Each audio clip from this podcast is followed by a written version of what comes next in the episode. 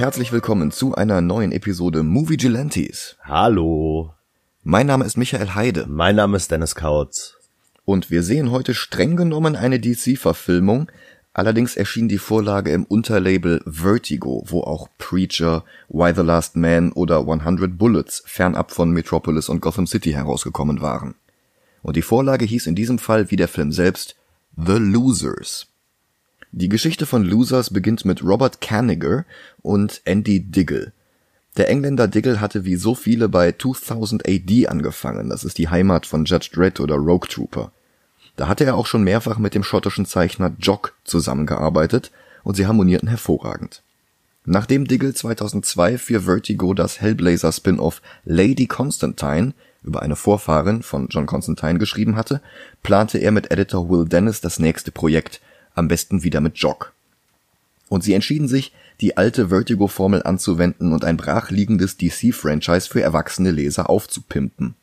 Das hatte Alan Moore mit Swamp Thing gemacht, Peter Milligan mit Shade the Changing Man, Brian Azzarello mit Johnny Double und als Neil Gaiman mit dem Golden Age Superhelden Sandman fertig war, war nur noch der Name übrig geblieben. Will Dennis schlug The Losers vor, ein alter Zweiter Weltkriegstitel von Robert Kanigher, der wahrscheinlich der wichtigste DC-Autor ist, von dem niemand je gehört hat. Kennst du Robert Kanigher? Aber na, nein. Kanigher hatte Wonder Woman nach dem Tod von William Moulton Marston als Autor übernommen und als die Superhelden an Bedeutung verloren, wurde er DCs Mann für Kriegscomics, also quasi der Garth Ennis der 50er und 60er. Mhm. Von ihm stammen neben Losers auch die Figuren Sergeant Rock, Haunted Tank, Enemy Ace und Unknown Soldier, aber auch Superheldenfiguren wie Black Canary, oh. Poison Ivy, oh. eine sehr frühe Version der Suicide Squad. Aha. Und ein heute nicht mehr relevanter D-Klasse-Charakter, von dem du wahrscheinlich auch noch nie gehört hast. Barry Allen oder so ähnlich. Kennst du wahrscheinlich nicht. Oh, nee, glaube ich nicht. Wie heißt denn, äh, sein, wie ist denn der Superheldenname? Ähm, Flash? Fl Flish? Äh, ah. Irgendwie so. Okay, nee, nee, nee, nie von gehört.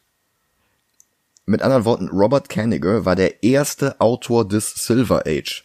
Sofern man das überhaupt am Debüt von Flash festlegt und nicht am Debüt von Martian Manhunter, was akkurater wäre, was aber kaum einer macht. Also Flash ist eigentlich schon ziemlich eindeutig der Beginn des Silver Age. Ah, aber okay. zurück zu diesem Jahrhundert und zurück zu Vertigo. Diggle mochte den Titel Losers, allerdings starben die ganzen Kanigher-Charaktere allesamt 1985 in der letzten Loser-Story, die noch im Zweiten Weltkrieg spielte. Also ging Diggle den Sandman-Weg, nahm nur den Namen und strickte was völlig Neues draus. Zwei Anspielungen auf das Original baute er allerdings ein. Frank Clay aus dem Reboot könnte ja vielleicht der Enkel von Kanigers Sarge Clay sein. Immerhin erwähnt Frank in einem Heft, dass sein Opa gegen die Nazis kämpfend gestorben ist. Und auch der Name Pooch wurde eingebaut. Das war bei den Original-Losers allerdings der Hund. Hm. Und zusammen mit Jock erschuf er nur basiert auf dem Titel der Serie ein paar Ex-CIA-Spezialisten, die rund um die Welt eine Reihe von Heists auf Öltankern und gerade ausbrechenden Vulkanen begehen, weil sie alles verloren haben. Ihren Ruf, ihre Familien, alles. Eben Losers. Und das Ganze war inspiriert vom Film Three Kings, und von den Filmen von Shane Black, bloß halt in der Welt ganz kurz nach 9-11. Um, ähm, Three Kings, mal ganz kurz, das war der Film mit George Clooney und ähm, Ice Cube und ich glaube Marky Mark war der dritte. Genau. Das war halt auch ähm, Golfkrieg und mhm. wir klauen jetzt was. Ich glaube, es war oder Goldbarren oder irgendwie sowas. Ja, genau. Und geplant waren bloß vier Hefte Losers. Aber die Serie brachte es von 2003 bis 2006 letztlich auf ganze 32 Hefte. Wow.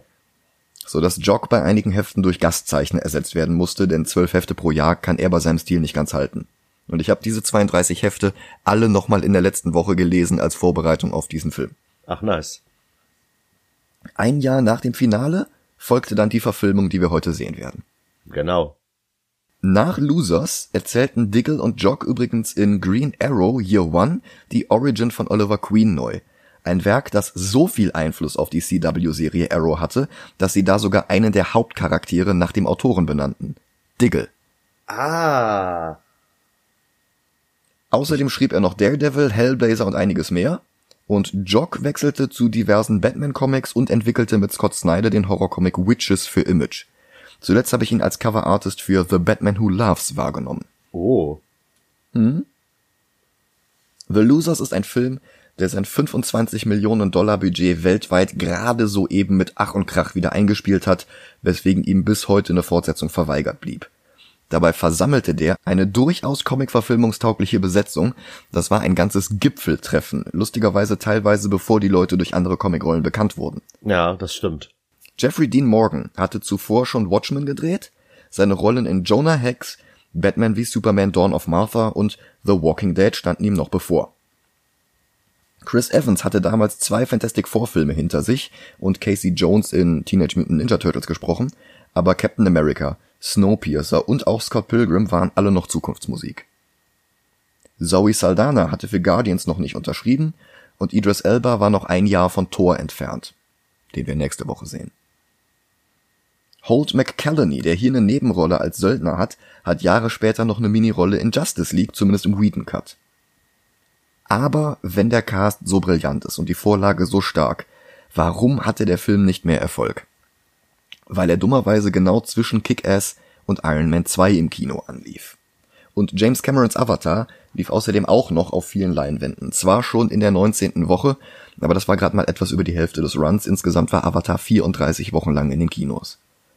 Und bei der Konkurrenz machte Losers halt leider seinem Namen alle Ehre. Was leider auch die Karriere von Regisseur Sylvain White hart abbremste. Der hatte mit Kurzfilmen und Videoclips angefangen, als ihm der dritte Teil von I Know What You Did Last Summer angeboten wurde. Und das ist eine lustige Geschichte. Geplant war eigentlich, dass die drei Stars aus den ersten beiden Filmen zurückkehren sollten.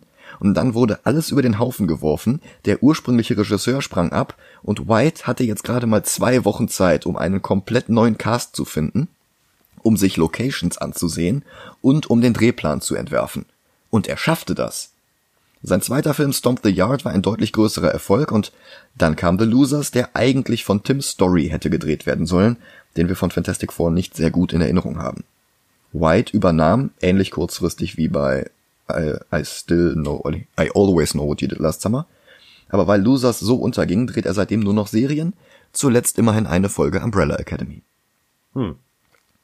Und weil sich niemand um The Losers schert, ist er auch nicht ohne weiteres streambar. Der Film ist nicht auf Netflix, der ist nicht Teil von Prime. Man kann ihn aber bei diversen digitalen Streamingdiensten extra mieten oder kaufen. Aber DVD und Blu-ray sind auch nicht teuer. Genau. Bis gleich. Bis gleich.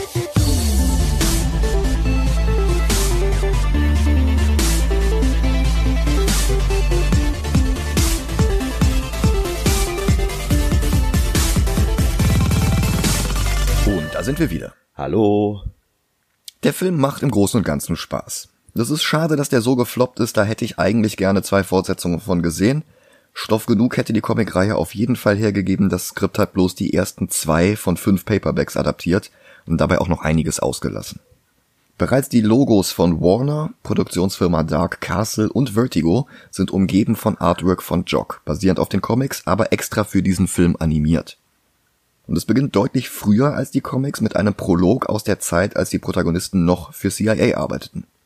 Der erste, den wir sehen, ist Chris Evans als Jensen, der Schattentheater mit zwei Actionfiguren macht, die er Sex nachspielen lässt.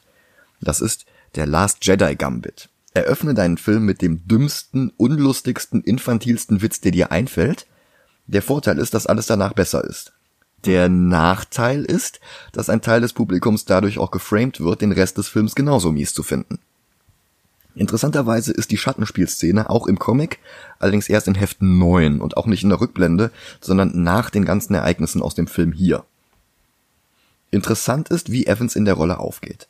Das ist genau der Jensen aus den Comics. Optisch sowieso, mit Brille, blonden Haaren und Kinnbärtchen, aber Evans spielt den Hacker und Kommunikationsexperten auch völlig anders als seine Rollen in Scott Pilgrim, Fantastic Four oder Captain America, die ja auch schon allesamt völlig unterschiedlich waren von Sachen wie Sunshine, Snowpiercer oder Knives Out mal ganz abgesehen.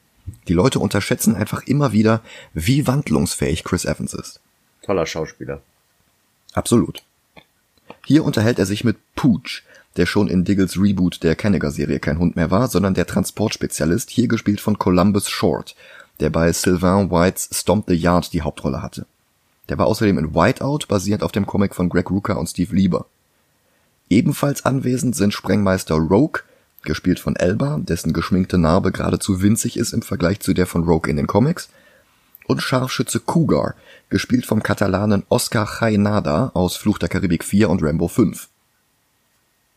Während die vier mit ihren zahlreichen Waffen als Einsatz Karten spielen, werden ihre Namen und Aufgaben im Team eingeblendet zu Artwork von Jock, das die Schauspieler im Stil des Comics darstellt. Und Losers nimmt noch ein Element aus der verkackten Anfangsstrategie von Last Jedi vorweg, den Deine Mutterwitz. Aber zum Glück werden sie schnell unterbrochen von Clay, dem Kopf des Teams, gespielt von Jeffrey Dean Morgan. Und zu Black Betty von Ram Jam heizen sie mit einem Hammer durch den Dschungel Boliviens. Ihr Ziel ist Fadil, ein Waffenschieber und Drogenhändler. Sie sollen nah genug an seinen Gebäudekomplex rankommen, um einen Peilsender zu aktivieren, damit der nächste Jet eine Bombe drauf abwerfen kann. Machen sie auch, warten auf den Bomber, aber da sehen sie, dass das ganze Gelände voller Kinder ist, die von der Zielperson als Drogenmulis benutzt werden. Und sie bitten um Abbruch der Mission, aber eine Stimme am anderen Ende gibt sich als Max zu erkennen und verspottet Clay und seine Leute. Er weiß, dass da Kinder sind und es ist ihm egal. Clay zerstört den Peilsender, aber zu spät, Max hat bereits die Koordinaten. Und die fünf entscheiden sich, das Gelände zu stürmen und die Kinder zu befreien, bevor der Jet eintrifft und die Bombe fällt. Pooch kapert einen Schulbus, sie laden die Kinder dort ein und erledigen Fadil und alle seine Leute. Die Bombe geht hoch und Pooch fährt mit dem Bus vor der Explosion davon, die Kinder haben zumindest Spaß. Der Helikopter, der Clay und seine Leute abholen soll, ist nicht groß genug für sie und die Kinder, also werden nur die Kinder eingeladen. Der Hubschrauber hebt ab und ein Jet beschießt ihn mit einer Rakete. Keines der Kinder überlebt. Clay und seine Jungs sind entsetzt, auch weil die Rakete eigentlich für sie bestimmt war. Die CIA wirft die Einheit sofort unter die Räder und gibt Clay die Schuld am Tod der Kinder. Sie werfen ihre Dogtags ins brennende Helikopterwrack und werden für tot erklärt. Pooches Frau bekommt seine Marke, aber nicht seinen Ehering. Und das alles war in der Comicvorlage ähnlich, aber anders. Zum einen wird nicht am Anfang, sondern erst ab Heft 16 enthüllt, also in der zweiten Hälfte der Story, wie genau Max die Losers verraten hat. Zum anderen ist das auch nicht in Bolivien passiert, sondern zwischen Afghanistan und Pakistan. Max hat Clay vor Ort persönlich die Befehle gegeben. Fadil war ein afghanischer Warlord, dem Max Verbindungen zu Al-Qaida nachgesagt hatte. Und es ging bei der Aktion eigentlich um einen Amerikaner in Fadils Kellergefängnis, der Maxes Geheimnisse kannte und von der Bombe getötet werden sollte. Die Kinder gab es trotzdem, aber nicht als Drogenkuriere, sondern als Sklaven. Aber sie gingen mit dem Hubschrauber hoch und die Losers gelten seitdem als tot. Unbestimmte Zeit später sind alle immer noch in Bolivien. Clay und Rogue sind bei einem Hahnenkampf, als Clay eine Frau bemerkt. Aisha. In den Comics eine augenbrauengepierste Ex-Muslima aus dem Hindukusch, im Film gespielt von Zoe Saldana, immerhin mit Piercing. Sie gehen, holen sich was zu essen und streiten, was der nächste Schritt sein soll. Rogue will nur zurück in die Staaten, aber Clay will Rache. Er will Max. Und ich mag den Spruch, ich habe seine Stimme gehört. Wenn er eine Stimme hat, hat er auch eine Kehle. Und wenn eine Kehle hat. Aber nicht nur Clay hat Aisha gesehen, sie hat auch ihn gesehen und sie spricht ihn in einer Bar an. Sie flirten, er nimmt sie mit aufs Zimmer, sie fragt, wie er nach Bolivien kam, er behauptet mit dem Schiff, was natürlich Quatsch ist, Bolivien hat keine Küste. Sie spricht ihn mit Clay an, plötzlich ohne Akzent, was er merkt, woraufhin sie ihn angreift. Die beiden prügeln sich spielerisch fast schon sexy durch das langsam in Flammen aufgehende Schlafzimmer, bis sie sagt, dass sie ihm helfen kann, Max zu finden. Sie hat an der Anzahl Zähne im Helikopterwrack erkannt, dass die fünf ihren Tod nur vorgetäuscht haben. Und weil sie seitdem nicht sehr subtil waren, konnte sie Clay finden und sie bittet ihm und seinen Leuten an, sie zurück in die Staaten zu bringen, wenn sie dafür Max erledigen.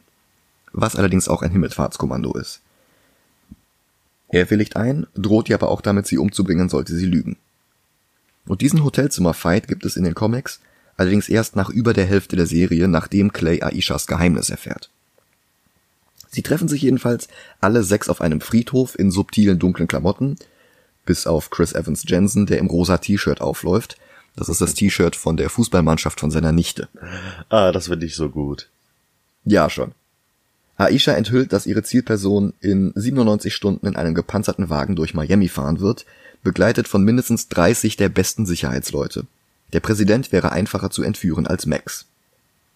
Der wiederum steht in der Zwischenzeit auf einem Häuserdach in Dubai und lässt seinen Handlanger Wade einen indischen Wissenschaftler einschüchtern, der nicht kooperieren wollte.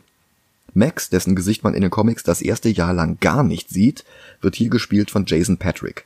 Das war in den 80ern die Hauptrolle in The Lost Boys, in den 90ern der Ersatz Keanu Reeves für Speed 2 und einer von den Jungs aus Sleepers. Und ansonsten hat er irgendwie nie groß Wellen gemacht in Hollywood. Mal ganz kurz. Ja, War Keanu Reeves nicht in Speed 2? Nur im ersten. Hä? Der wollte Echt? dann lieber mit seiner Band durch die Gegend touren und ist darum nicht im zweiten Film aufgetaucht. Ach, wusste ich gar nicht. Hm, Der wurde da ersetzt durch Jason Patrick. Ich dachte, der zweite wäre auch mit ihm. Nee, nee, nee, nee, Sandra Bullock ist noch drin. Ach, krass. Aber sonst, äh, Ach, krass. Ich dachte echt, der wäre in beiden. also lass mich nochmal nachgucken, aber ich habe in Erinnerung, dass der lieber mit seiner Band durch die Gegend touren wollte. Ich glaube, Dogstar nee, du hast vollkommen die. recht. Ja, hast schon, okay. Ja, du hast recht. Krass. Ist auch wieder so ein äh, Mandela-Effekt, ne? Ja, vielleicht. Krass. Jason Patrick sieht jedenfalls eins zu eins aus wie Max aus den Comics, derselbe Nadelstreifenanzug, allerdings fehlt der Schnurrbart. Max in den Comics hat einen Schnurrbart. Auch Wade, also diesem Söldner, fehlt die Gesichtsbehaarung. Er wird gespielt von Holt McCallany, der sich mit Nebenrollen in David Fincher Filmen wie Alien 3 oder Fight Club gerade eben nah genug an Gesicht bleibt in Erinnerung herangespielt hat, um 2017 eine der Hauptrollen in Finchers Serie Mindhunter zu bekommen, an der Seite von King George. Im gleichen Jahr war er dann ein Kleinkrimineller, den Batman am Anfang von Justice League jagt, und da schaffte er es nicht mal mit dem Namen in den Abspann. Wow. Wade schmeißt den Typen jedenfalls vom Dach und die anderen Inder zeigen sich daraufhin kooperativer. Einmal ganz kurz, Micha. Ja, Hier, äh, Holt, Holt McCallany. Mhm.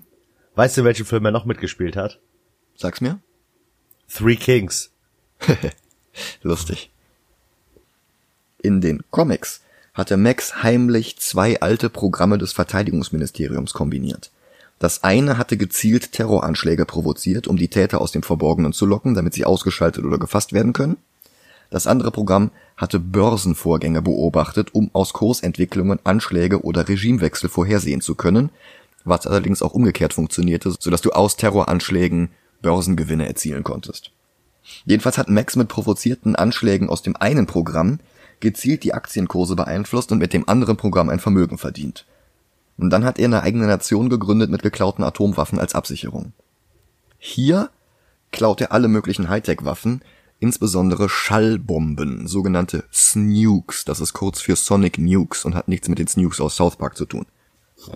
Diese Schall-Nukes sind quasi genauso effizient wie eine tatsächliche Atombombe, nur ohne die ganzen Strahlennebeneffekte. Aisha schmuggelt die Losers in Särgen zurück in die USA und sie ziehen den Heist durch, mit dem der Comic beginnt. Sie stehlen einen Helikopter. Die Szene, in der Jensen erfolglos Aisha anbaggert, ist auch aus den Comics, inklusive der Frage nach ihren Hobbys, die sie damit beantwortet, dass sie als Kind menschliche Ohren gesammelt hat. Und Jensen zieht sich zurück.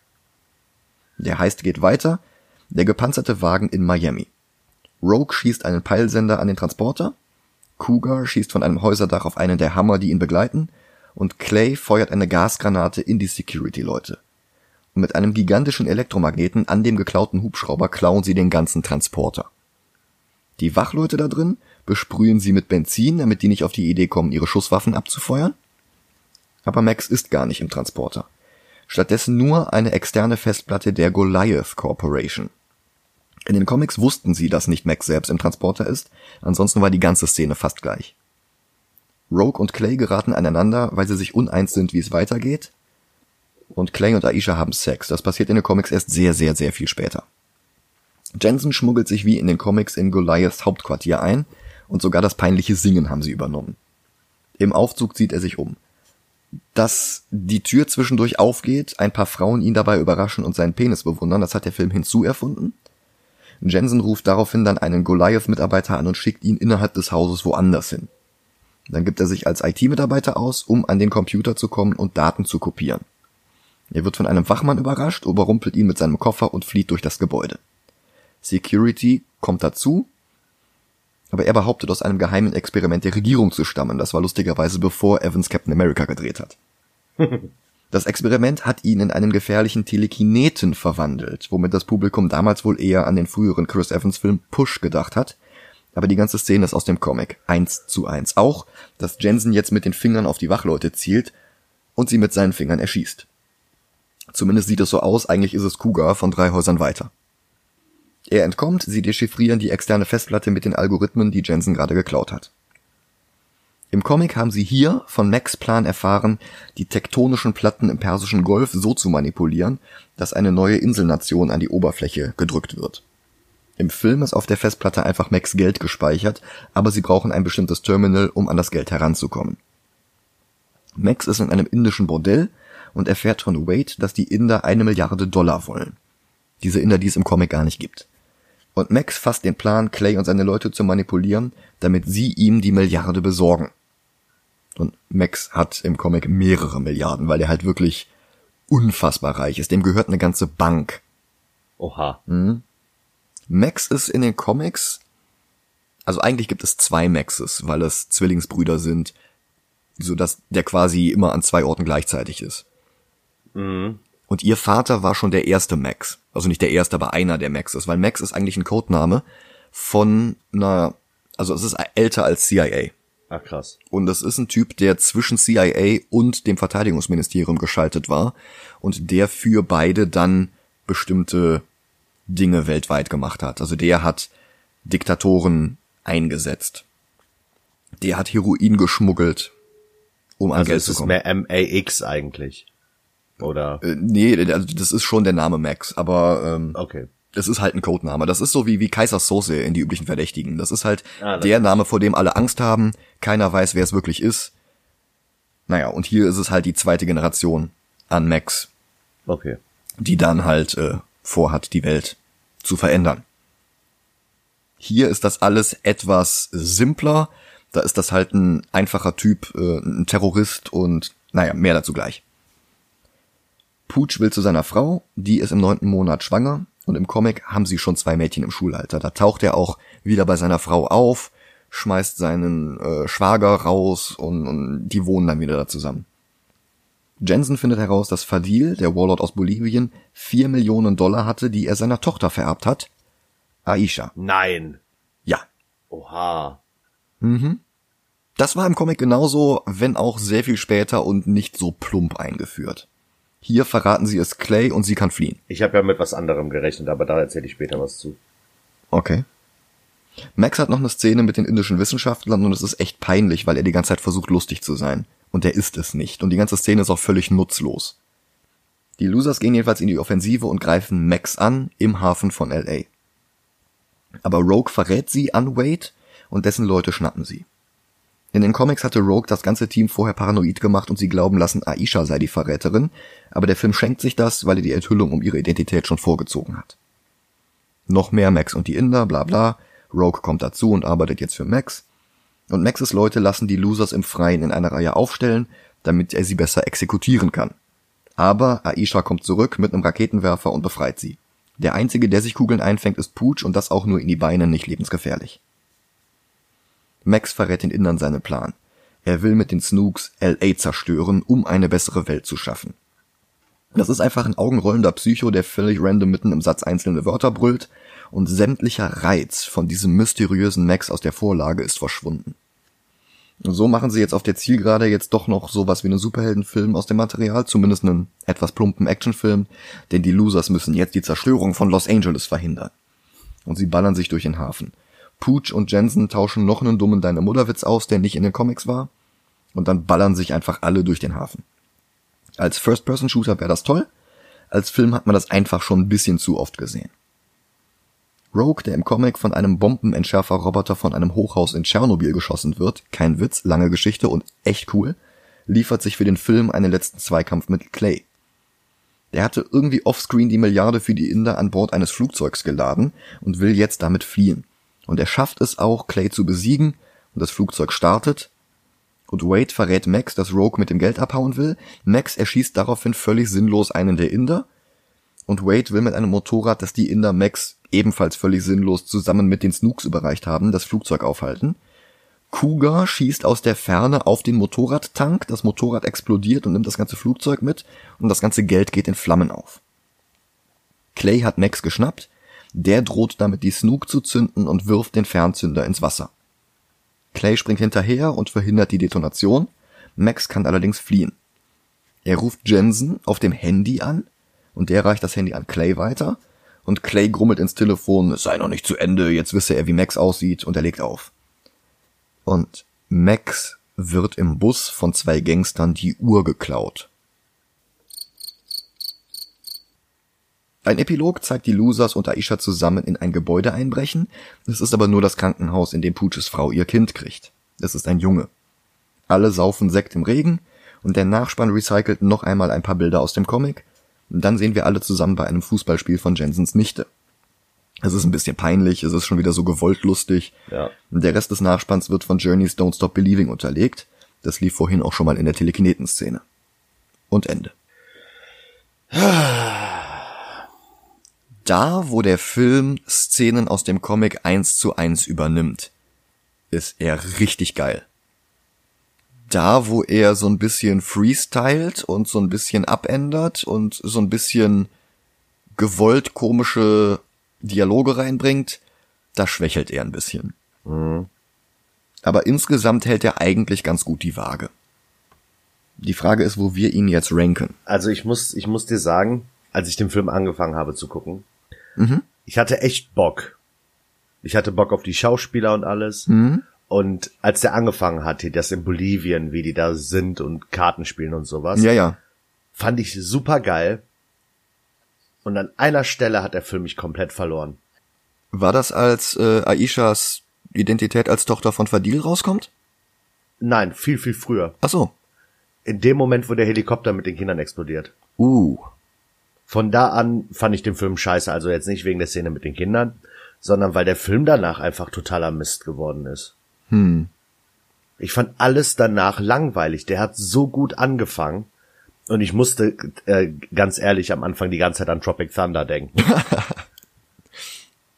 der hat so gut angefangen und dann auf einmal war, ah, ich weiß es nicht, ich fand ihn danach nur noch schrecklich. Also ich finde diese ganzen Heists ganz cool, wie sie den Helikopter klauen, wie sie den Transporter klauen, wie äh, Jensen in das Gebäude da einbricht und sich als IT-Mann ausgibt. Äh, diese diese Telekineten-Szene, das finde ich alles ziemlich Ja, geil. die ist toll. Ja, aber irgendwie weiß ich nicht. Ich habe mir mehr erhofft, als der Film im Endeffekt war. Und was was ich halt dachte, ich hätte ich, ich habe tatsächlich äh, nicht damit gerechnet, dass hier Aisha die Tochter von diesem Fadil ist, oder wie der heißt, sondern ich dachte tatsächlich, weil du ja nicht siehst, wie er erschossen wird, dass er noch lebt Ach so. und dass er halt am Ende so ähnlich wie äh, hier ähm, Aisha die rettet, dass hier Fa- Fadil auf einmal mit einer Armee oder so da auftaucht und denen hilft. Hm. Weil das war so ein Plot, mit dem ich tatsächlich eher gerechnet hätte. Ach so. So von wegen, okay, du hattest die Chance, mich zu töten, hast es aber nicht gemacht, ich habe mich zurückgezogen, hier ist quasi die äh, Revanche dafür. Verstehe. Und ich muss tatsächlich sagen, mit dem Plot hätte ich den Film besser gefunden. Ja, das mit Aisha ist auch alles ein bisschen plump hier in dem Film. Ja. Also eigentlich hat der Film halt echt nur so die ersten, weiß ich nicht, 12, 15 Hefte übernommen. Von 32. Ähm, aber der hat halt die ganzen Rückblenden von später und ein paar Enthüllungen von später vorgezogen. Und auch hier der, der Tod von Rogue, das ist eigentlich erst in Heft, keine Ahnung, 30 oder so. Also ich, ich sag's mal so, der Film macht absolut nichts neu. Diesen Plot von wegen, äh, die Guten haben einen vermeintlich Bösen getötet, das Kind von dem vermeintlich Bösen will jetzt Rache, verbindet sich aber mit den Guten. Ah. Das ist irgendwie, weiß ich nicht. Hm. Das ist so ähnlich wie bei Bloodshot. So, der Film Ich- macht nichts hundertprozentig scheiße, aber er macht auch nichts hundertprozentig gut. Ich würde sagen, er macht nichts hundertprozentig neu, aber gut macht er schon einiges. Ja. Also ich würde ihn auch über Bloodshot setzen. Das ist aber auch getragen von den Schauspielern. Ja, das auf jeden Fall. Mit anderen Schauspielern wäre der Film eine reine Katastrophe. Ja, vielleicht. Ist gut möglich. Ähm, ich hatte mir so ein bisschen, äh, ich hatte mich so ein bisschen auf Akira eingeschossen, weil der auch nur so die erste Hälfte von der Story erzählt und dann mittendrin endet. Ähm, aber Akira ist besser. Ja, hier, äh, Tim und Struppi ist auch besser. Ghost World fand ich besser. Ghost in the Shell fand ich besser. Und ich würde sogar fast behaupten, ich fand die Maske besser. Also wir haben jetzt quasi, also unter Ghost in the Shell gebe ich dir. Über Bloodshot würde ich trotzdem sagen. Ähm, jetzt müssen wir gucken. 25, 26, 27. Also ich wäre zufrieden mit einem neuen Platz 26. Okay, ja, dann setzen wir ihn dahin. Ja. Gespeichert. Ja, nächste Woche geht's zurück ins MCU, ne? Genau, wieder mit Idris Elba. Ja. Nächste Woche fahren wir nach Asgard. Ich dachte gerade, du sagst jetzt Azkaban. Nein, Gary Oldman ist ja in Batman Begins, nicht in. Äh, ah, stimmt, du hast recht. ja, dann bedanke ich mich fürs Zuhören. Genau. Ich wünsche euch allen eine schöne Woche. Und bis nächste Woche. Bis dann.